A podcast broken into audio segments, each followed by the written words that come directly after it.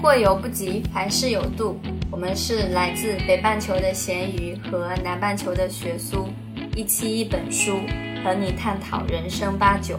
大家好，我是君。大家好，我是猫酱。嗯，这一期呢，我们就继《乌合之众》和《心流》之后，来跟大家讨论第三本心理学著作。嗯，这本书是来自于奥地利作家阿尔弗雷德·阿德勒的《自卑与超越》。分享这本书的原因是我之前我一个朋友他就跟我说，嗯，这本书对他的影响非常的大。然后紧接着我就看到猫发给我的书，呃，发发给我一个嗯链接，就是里头有一个二零二二年的心理学书籍的榜单，然后《自卑与超越》就是罗列在。首位吧，然后呃，我也在想，就是为什么这本明明是一八九几年的书，结果就是现在一百多年过去了，它突然成为了二零二二年的心理学书籍的榜单。然后呃，想了一下，可能是因为跟我们这一两年疫情的关系，加上就是近期近几年呃抑郁症人数的增加，还有包括就是焦虑症啊这些相关呃。疾病吧的出现，就导致这本书就是成为了大家的心头好。我觉得阿德勒这个人还挺特别的吧，他应该是跟那个弗洛伊德是同一个时期的，然后包括荣格，呃，就是他走上这个心理医生这一条道路，也是因为初期可能是对弗洛伊德的《梦的解析》这本书很感兴趣，但是后期他们两个当然因为一些，呃。我觉得应该也是，就是呃观念不统一吧，还有一些其他的小事情，也就是算是决裂了。但其实我从他这本书和包括以前对这个阿德勒的了解来看的话，他还是跟弗洛伊德、包括荣格就是有非常大的不同的。嗯，最大的一点就给我的感觉就是他这个人特别特别乐观，就是觉得这个可能，我觉得可能跟他的那个。经历也有关系，因为他从小就体弱多病，然后，呃，还经常就是就出过几次车祸，差点还丧生。然后，由他本身在当心理医生之前还是全科医生，然后在之前是眼科医生。就这一些可能，呃，对他的影响就是他对于这个人，呃，是能走到哪一步，或者说你的未来，呃的这个就是呃未来的高度。是抱有非常非常乐观的态度的，就是不管你在什么时期，你都可以改变自己。然后，不管你是有多么样自卑的情绪，你都可以去是去克服这个，或者说是去面对这个。我觉得这个可能就是阿德勒这个人给我就是呃最大的感觉。我是觉得，因为刚才我也有提到，嗯，一八九几年到二零二三年，其实相近已经一百多年了。然后这本书还能拿出来被大家看。首先，这个作者或者说他写这本书的内容的时候，他一定是有超越性的，就是给我一种感觉，就是说我们都已经一百多年过去了，似乎人类不仅没有进步，反而是在退步。我们还要再回来去观看，就是说从这本书里去观看自己，因为他在写梦的时候，其实就像呃猫刚才分享的，呃阿德勒其实他从小是患有佝偻症。然后包括他其实也罹患了肺炎，几乎丧命，所以其实他整个人生其实是挺坎坷的。但是他会认为这些对他来说可能会，比如说大多数我们身体残缺的时候，我们比别人矮，我们会觉得自己很自卑，我们会关注别人很高，因为我们自己本身很矮。但是对于阿德勒而言，他会觉得这反而是一种呃动力，就是他可以处理好自己的自卑，然后完了以后去。往上提，就是等于就是超越自己，用不同的、更好的、更健康的方式去超越自己，让自己变得更强。然后，呃，回到，所以他的这种他的这种积极性，就回到到梦的这个解析层面，就是他跟弗洛伊德他会有不同的观点。那他在阿德勒看来，他认为其实梦就是晚上我们睡觉时的梦和白天我们所做的事情。他在他看来，其实就是他提出的，其实是生活样式的不同。就是白天我们可能是用我们的形式，呃，就是我们的生活形式是在白天，但梦这个形式可能是对白天的一个反应。就比如，他认为说，其实梦是对你白天想法的一个促进。我明天要考试，我是考不过的，我认为我考不过。那你晚上可能就会做梦，你可能有一个，你到达了一个水沟，你要跨过去。你在梦里，你可能就会觉得，你就会发现你跨不过去那个沟。那其实这个就是等你醒来的时候，你其实很多时候我们人是记不得，就是我们做了什么梦，但是我们能够记住的是梦带给我们的感觉。所以这个时候我就会感觉到说，哦，我跨不去这个水沟，就证明我明天的考试我也过不去。所以他就会产生一个跟他的这个白天的这个想法产生一个呼应。所以在阿德勒看来，梦是这样的一个作用。我不知道，就是猫可能对，嗯，弗洛伊德这边在梦的解析这边可能会更有，就是更有自己的见解。区别在哪里的？他其实在这本书也写的，他就是说，弗洛伊德他有假设在白天的心灵活动和夜晚的心灵活动之间有一个间隙，意识和潜意识。就潜意识其实是弗洛伊德这个学派特别喜欢提到的一个呃一个概念吧。然后他说，这个意你的意识和潜意识是彼此相互对立的。就是梦的话，就遵循着一些和日常思维法则迥然不同的定律。这个就像刚刚君所说的是，这个阿德勒觉得你晚上和你白天没有什么区别，你都是你。然后其实就是不可能说是按照弗洛伊德这样来说是完全不同的定律的，而且。他也不觉得意识和潜意识是对立的，他就没有提潜意识这个词儿。他基本上都觉得这是你个人。然后他，嗯，像比如说阿德勒，他觉得，如果大家就很多一些非常常见的梦，比如说坠落呀、飞翔呀。然后弗洛伊德其实在梦的解析，他有一本书是梦的解析嘛，然后也非常早，然后也被很多早期的这个，包括现在的这个心理学派奉为，呃，心理学界的一本圣经这样的。但是。他就对你做什么样的梦，他有一个非常有一点像周公解梦，有点像我们的那个周公解梦，就是你做什么样的梦，大概映射出来你是什么样的这个心理状态，然后是什么样的那个呃是是有一些什么样的问题，然后或者说呢，可能有一些预示未来呀，或者是这样的这样的作用。阿德勒觉得都没有，他就是觉得反正就是像君刚刚所说的这样，就是你可能是对你。嗯，白天的这个生活的一个就是进一步或者说是弥补，比如说，我觉得他在书里提到嘛，他说你可能就是经常有一些人啊，可能会做梦梦到考试，嗯，然后你醒来以后就觉得很奇怪，毕竟就是你考离考试可能已经很远了，嗯，但这个可能就说明是是是你可能没有做好准备去面临接下来的问题，因为考试它其实代表的就是，呃，不只是。考试这件事情单纯，还有一些可能生活中的考验吧。我觉得这个其实就是我当时看到的时候，我就觉得，哎，这不就是我吗？因为我特别容易做梦，就是梦到考试，而且基本上都在考数学和物理吧，嗯，不太会考到其他的科目，而且那些就是题还真的挺难的。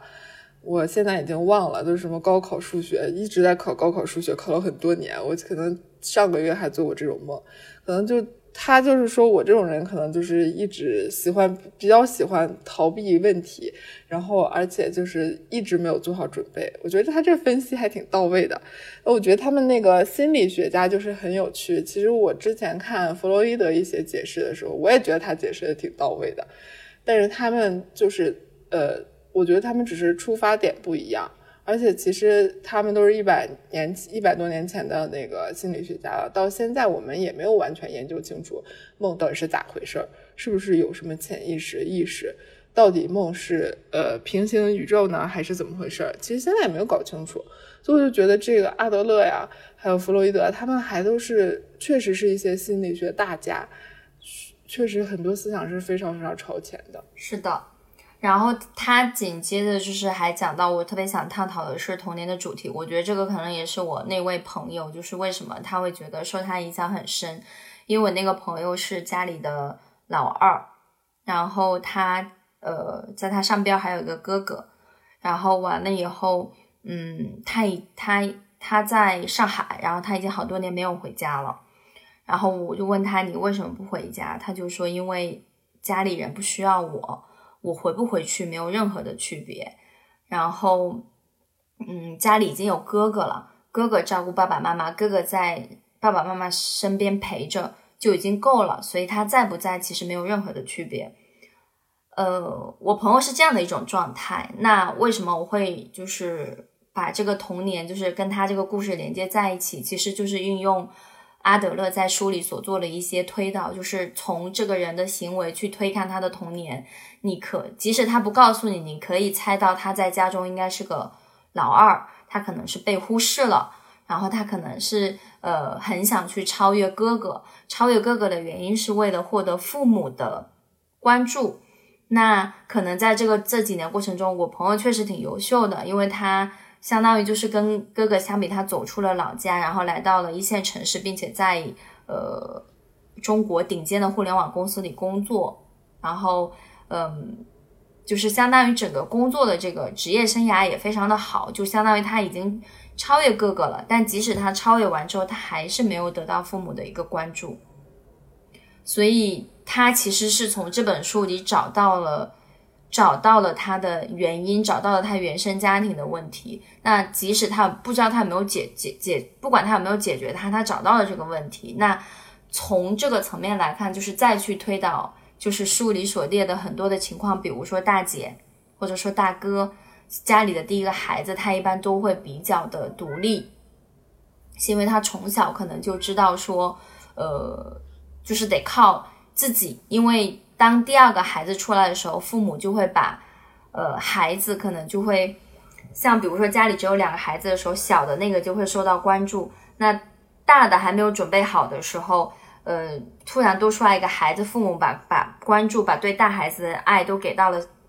给到了小的那一位孩子，所以大的那个孩子就会觉得忽略。这是跟我朋友相比，又是另外一种情况。那这个大的就会显得更加自立，他可能就会，他会出现好多种情况。一种情况可能更加自立，第二种情况可能就会很叛逆。比如说像我有一个高中同学的孩子，他家就有两个女儿。然后大女儿就是二女儿出来的时候，大女儿就开始做非常多的反叛的事情，比如说她可能就会在呃床上，就父母不喜欢她在床上东西，她就会跑到父母的床上去吃东西，吃给他看，并且不听，就是要博得妈妈的一个关注。在阿德勒看来，其实就是一种自卑的表现，就是因为我获得不到我想要的东西，所以我通过一个表现形式，就是我在应对这个自卑的过程中，就用阿德勒他提出了一个。四个字，它叫生活样式，就是你对生活的问题的一个反馈。那她这个小女孩，她出现这个问题之后，她的反馈模式，她的反馈样式是：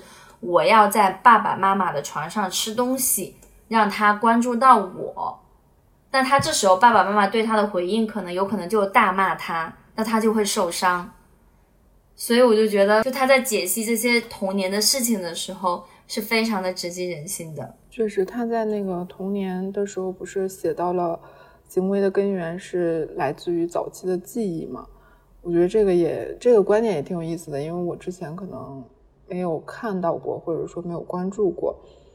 因为我。对童年的一些，我觉得小朋友应该都记不太清楚小时候的事儿吧。他在这里面书里面去写了一些例子，就是他会问这些人最早期的记忆，就是可能有三岁的，有五岁的，是什么样的一种记忆？他觉得这种记忆可能会对你将来做一些呃事情，或者说这个心理状态产生或者性格的形成产生一定的影响。其实我我想问一下你，你最早有记忆是什么时候呀？你有这种早期记忆吗？你提到这个点，我在这本书里也关注到，并且也是我觉得我很佩服他的一个点，因为我觉得我对应上了，就是我自己自问了一下，就我小时候童年记忆，就是别问我从哪里来，我说我是从我跟孙悟空一样是从石头里蹦出来的。怎么讲？就我觉得我现在性格里其实也有这样的东西，就是。你从石头里蹦出来，那是因为你会觉得你从哪里来，你是一个很自由的状态，谁也别管我，就是从石头里蹦出来的。我今后要飞向更远的地方，你也别管我，就是让我无自由自在、无拘无束，就是那种很魂不吝或者说很洒脱自由的状态，或者说是比较自卑的、不想被别人管束的那种状态，就是确实就是我现在的状态。那个是我人生中的，就是你问我童年记忆的话，我会告诉你的一个记忆。而且我感觉就是说，嗯，其实阿德勒在这里头有提到，就是小孩童年里头，其实对他影响最大的，其实不只是家庭，就是还有一个非常重要的影响因素，就是学校。就是他提到了为什么会创立学校，为什么在家里，就是小朋友在家里受父母的教育之后，还需要到学校里来？对他，他对他给出了一个答案，我有点忘了，但是我比较能记住的，比较印象比较深刻的是讲一个小孩在学校的表现，老师的引导是非常的重要。比如说，可能老师是鼓励型的老师，他能够就是经常去鼓励你。就比如说，像我小时候也比较幸运，我在我小学或幼儿园的时候，我印象最深的都是老师夸我很聪明。就是这个小孩很聪明，他能在玩中学，学中玩。就我就被植入这么一个潜意识之后，我似乎认为我就是这样子的，所以我就会受到很喜欢去上学，然后就会受到老师很多的鼓励，我就会很喜欢老师。所以如果说班级肯定就是有一些那种呃差生。那这种差生的话，就是他为什么会表现很差？这种情况下，如果老师不去细看他家里，比如说他是不是在家里，他是不是做什么事情都做不好，然后来学校他还是做不好。如果他在家里什么都做不好，受到父母的一个打压，然后来到学校，他还是做不好，老师还是打压他的话，那这个小孩他很有可能就是在家庭和呃学校里他就得不到肯定之后，他可能就会去跟。外面的一些，比如说和他同样一样类型的人，不在学校和家庭都得不到认可的人，然后他们在外面去相互认可，然后去偷东西，甚至干嘛？这个时候就很容易引导诱诱导小孩去往这层层面去走，那其实就走向了犯罪。你说你这个例子，我就想到了我自己，就是跟你应该是一种完全相反的经历，就是学校，呃，因为我感觉我在学校中，反正我。我因为我成绩很好，但是可能因为性格的原因吧，反正老师都不是很喜欢我。我觉得就比较奇怪的一点就是，很少有这个呃，在高中以前吧，我感觉老师都不是，至少不是最喜欢我的。因为班里那个好呃好学生也比较多嘛，但老师肯定不是最喜欢我的。而且我我就听见过很多次，就是老师们在议论，他们觉得，比如说这次的这个期末考试，谁能拿年级第一？他们总是最先排除我，我都不知道为啥。然后可能这个其实对我的影响还还挺大的，就是我会呃在这方面可能会比较自卑吧，就是在招人喜欢这方面上，我就总觉得自己不够招人喜欢。即使我次次考年级第一，我也还是觉得老师不喜欢我。我也不知道为什么，然后呃，从这本书就是，其实是我读这本书的时候，我没想起来这事儿，是你刚刚在讲你特别幸运遇到老师都会夸你很聪明，呃，那个什么的，呃的时候，我才想到了这个事情。然后我会在嗯课堂上就是跟英语老师叫板，因为我们那个英语老师当时是就就挺凶的吧，然后全全年级同学都很害怕他，然后就是我我会。在那个什么，就是，呃，课堂上就站起来跟他对峙，然后把老师都气走了，两天没来上课。但我觉得这个其实不是，并不是一种说我自信的表现，而恰恰相反，就是一种自卑的表现。就是你总是觉得，嗯，老师是在你的对立方的。我觉得这个其实对我长大以后的一些经历也是有影响的。还有一点就是，我印象很深刻的时候，我上学的时候，我们老师就我那个同桌，我那个同桌他家里是。呃，比较有钱有势的那种吧。然后老师就其实也蛮势利的，就你明显可以感觉到老师是特别特别喜欢他的。我我本来就是一个可能对其他人的情绪比较敏感的一个人，我就非常明显感受到他可能能考个就是年级，不说年级吧，就班里前十就不错。他考班里前十，老师就会非常非常用用力的鼓励他，表扬他。但是我作为他的同桌，我一直是年级第一，就没有老师怎么夸过我。然后我就对这个阶级，所以导致于我长大以后对这个阶级和就是可能有点仇富心理都有点，就是我非常讨厌这种社会固化的阶级。而且我对学校其实也没有什么好印象。就是学校它其实对小孩的影响其实是也是一生的，因为它其实在很多时候。因为你想啊，我们去上学的时候，我们从幼儿园开始，我们除了睡觉的时间，最多的时间其实待在不是不是待在家里，是待在学校里。所以其实老师的行为的反应，其实对小孩的影响还是非常大的。因为我记得我高中的、初中还是高中的时候，然后嗯，有学生跟老师打起来。其实就像你说的，就是我们要去超越一个人，或者说我们要去反抗一个人的时候，其实就是自卑的表现。这这个我也非常严重，就必须实实话的说，就自卑这件事情，就是我觉得，我觉得承认自卑也没有什么就是羞耻的事情，因为我感觉人类就像这本书里写着，那人类从来都是自卑的，因为我们不像老虎，呃，或者说我们不像呃那些野生动物一样，其实我们需要建造自己的房子。我们需要有房子来为我们抵挡风雨，我们需要有车来帮助我们行走，我们需要有一些物质来帮助我们去提升自己，我们需要有包啊，对吧？来证明自己的的的的这个爱马仕的包或怎么样的包来证明自己，就是我们的这种对物体的这种依赖性，对物质的这种依赖，其实就是一种自卑的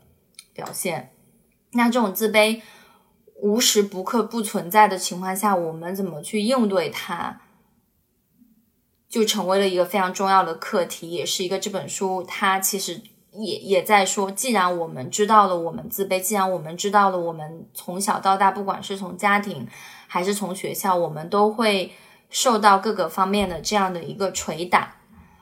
的情况下，那我们怎么去就是调整我们的生活样式？我们怎么去反馈给他呢？如果没有反馈好，其实就导致了犯罪。这也是就是作者接下来他有讲到说，呃，犯罪这件事情在青少年当中的犯罪率就十五岁到二十岁吧，是非常之高的。然后我就突然想到，我们对犯罪者的这个眼光，因为呃，我现在不是在新西兰嘛，然后我有时候出去外面。我就会看到有一些人，就是他脚上戴着脚环，然后后面我才知道他们其实是有的还是处于就是缓刑期。然后呢，嗯，何潇跟我一起出去的时候，他就会呃就觉得我得远离这些人，因为他觉得他们比正常比正常没有戴脚环的这帮人，我们不说正常就没有戴脚环这帮的我们来的危险。然后我在读这本书的时候，我就会觉得，其实这样的思路是不对的。其实他们会去犯罪，无非就是说他跟我们其实是一样的，只不过说他在做呃生活样式反馈的情况下，他做了一个错误的决定。比如说，比如说像书里提的有一个小孩，他从小学到初中到中学之后，他都很优秀。但是突然有一天，因为家境出现的变化，爸爸妈妈需要他出来上班，需要他出来为家打为挣钱打工，那他就辍学就出来了。出来之后呢，他爸爸妈妈还要从每天他的每周工资都要给他拿走，在十九世纪末那会儿，然后每周给他五十 cent 吧美元给他每每分给他。然后呢，这个小孩就相当于他不仅去。他不仅辍学了，他的不在学校得不到认可了，他给他父母打，他出去打工，他还得给他父母钱，他自己手里也没钱。这时候他遇见了一个自己很喜欢的女孩子，他需要为她花钱，因为这女孩也没钱，得出去吃饭呀，对吧？然后为了征服这个女生，他认为他想征服这个女生的，呃，我们且不说他把这个女生也物化了啊，就是他认为征服这个女生的途径之一是我得有钱，我得请他吃饭，我得给他买东西。那没钱怎么办？父母也不可能给他，然后他每周又只有五十三，然后后面是怎么着？这个故事的发展就恰好这个这个人在这个时候他遇见了一个盗贼，这个盗贼教会他拿钱是多么的容易，不需要他那么辛苦，也不用给父母了，他这个钱就可以跟那个女生很开心的在一起。于是几次三番五次之后，他就开始偷窃了。那偷窃了之后，就是这种。他可能自己内心也知道偷是不对的，但是这种呃偷完了钱和这个女生在一起带来的快乐，比这个偷的这个罪恶感更高，于是他就犯罪了。我记得小的时候就是经常有老师会说一句话，就说你小时候偷针，长大了就要就是因为偷窃而进监狱。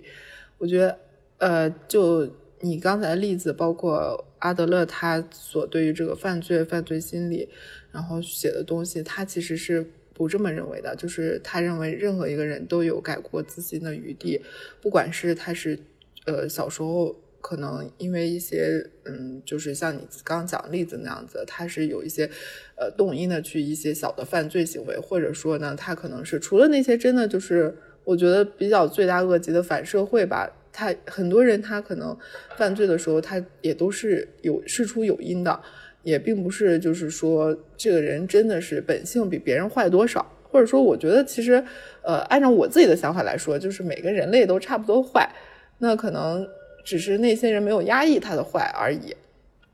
并不是，至少不能说他们是有多么跟我们不一样的吧。嗯，然后啊，并且阿德勒的观点就是，你要如果是正视到了这个导致于你犯罪的原因，然后并且去针对它进行一定的呃改正或者是可能一些改进的话，将来可能它就会变成一个，就是真的会立地成佛。就他是相信于相信这个放下屠刀立地成佛的，他也在书中写了，他说有很多例子，就是有可能有一些偷窃啊、盗窃的惯犯，他到了三十岁之后，他突然就向善了，突然就不干这些事情了。嗯，我觉得这个就是阿德勒也是跟其他很多，或者说是跟我们的这个整个社会约定俗成的一个条件反射型的这个心理完全相反的。就像我们中国人的老话，可能是什么三岁看大。七岁看老，但是阿德勒显然就不这么觉得。然后我觉得，就社会上可能对这个，就像你刚刚讲的这种，可能戴了脚环的，他是呃缓刑犯、假释犯，还是就是呃这样的人，他可能会有一定的歧视。但是阿德勒他在一百多年前他就已经在讲人人平等了，就是讲其实他们跟我们没有什么不同。我觉得这个还挺有意思的，就是。一个古人，一个古人的思想为何如此之先进？为什么一百多年我们的那个思想还就是，我感觉就是古代人就说封建社会裹小脚，现代人像裹小脑了一样，就是这个呃话糙理不糙，就是这个给人这个感觉。因为最近有个新闻，我不知道你有没有关注到啊？因为你毕竟在大洋彼岸嘛，就是嗯，B 站然后上映了一部动画片。然后广受好评，然后豆瓣评分应该是九点零分吧，叫《中国奇谭》，应该。它就是讲了一些中国的呃神话故事，可能有一点恐怖的，然后就所有的人都特别的喜欢，一直就觉得特别特别好，然后突然这两天就一直冲上热搜的，就是家长把他骂上热搜的，就小孩的家长们，他们说你这个动画片很恐怖，吓到了我家孩子，然后说你这个动画片没有正能量。嗯，然后就是就是一直在批判这个，我就觉得有一点可笑，就是在二零二三年了，就是你自己家的事情为什么要上升到一个作品上？然后动画片也没有说一定要是一定要是给小朋友看的，而且我觉得现在的家长可能对孩子有一些保护过当。就完全一种很倒退的形式，就很多人可能现在在总结我们小时候看了些什么，和现在的小孩小时候在现在在看什么，就感觉，呃，一百多年前的人在提人人平等，现在我们其实可能把这个人人都不平等这件事情做到了一个更加离谱的程度，所以我觉得这也是这本书为什么会成为二零二二年的一本心理学榜单的第一名的原因吧。就我们可能会去再向古人去借助他们的智慧，去让我们防止我们的思想进一步的倒退。我提出了他的方法论，就是在阿德勒看来，他其实在文中一开始他有提出来，就是人嘛，就是我们其实就是三个层面。一个问，第一个问题就是我们从我们生活在哪里？我们生活在地球上，地球上只有我们人类一个人吗？不是，还有其他人。和我们一起生活在地球上，就我们还有性别是男性和女性。像像按他这个逻辑来走，人不是独立而存在的，人是需要合作的。那这个就合作的这种重要性，其实我们就是说，呃，我们要有一个利利他主义者，他觉得就是这些犯罪者也好，或者说是这些包括他提到的抑郁症患者也好，他无非就是对生活其实就是失去的社会兴趣。或者说，他们把仅有的一些社会兴趣给抛弃掉了。那为了让他们重新就是更好的应对这个自卑也好，或更好的应对这个呃生活里的一些困难也好，他认为其实我们是应该有一个嗯对重新提起对社会兴趣的这个过程。那重新对社会兴趣提起这个兴趣的过程，其实就是对人的一个感兴趣。比如说，我可以做一些事情让别人开心，听起来很不可思议，因为在如今就是这个。只利只谈利己的社会里，就是他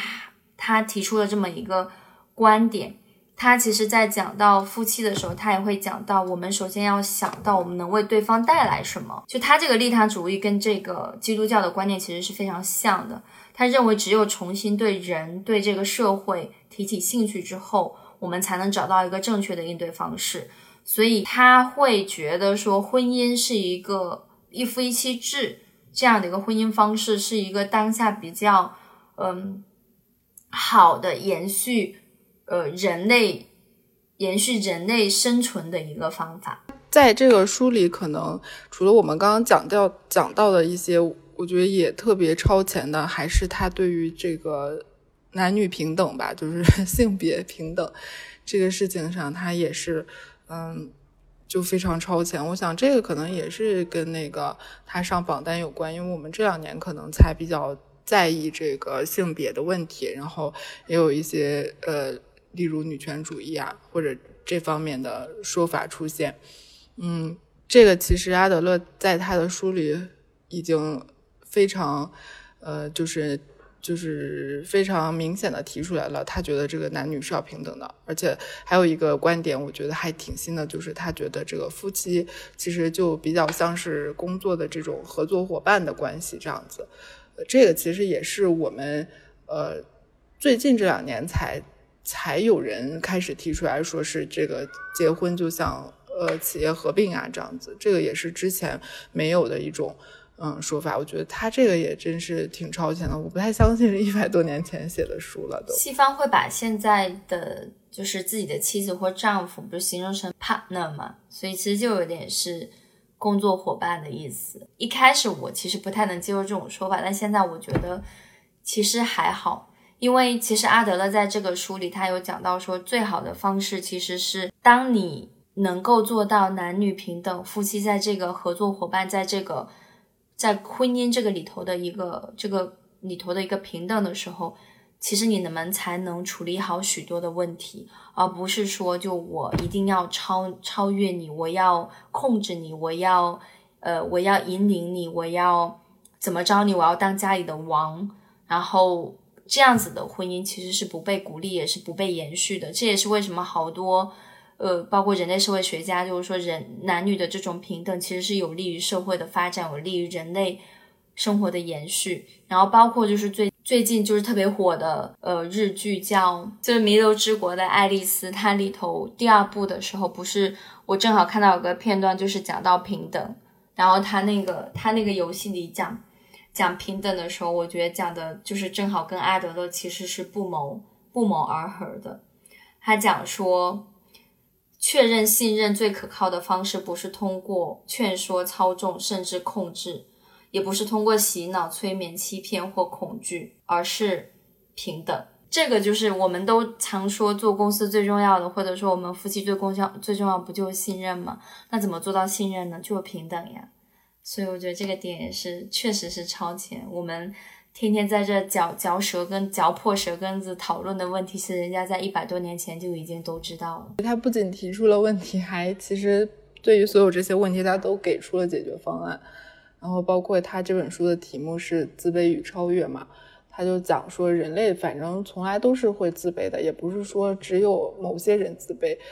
嗯，是所有人都会产生这个自卑的情绪的，只要他不变成一种可能更严重的自卑情节，他觉得都是很正常的，就是要我们去面对这个，然后去找到你自卑的根源，然后再去解决这个。他觉得人人都是可以超越自己的这个自卑情绪的，然后嗯，并不是说完全的克服吧，或者说是没有自卑，而是说你去努力的去面对它。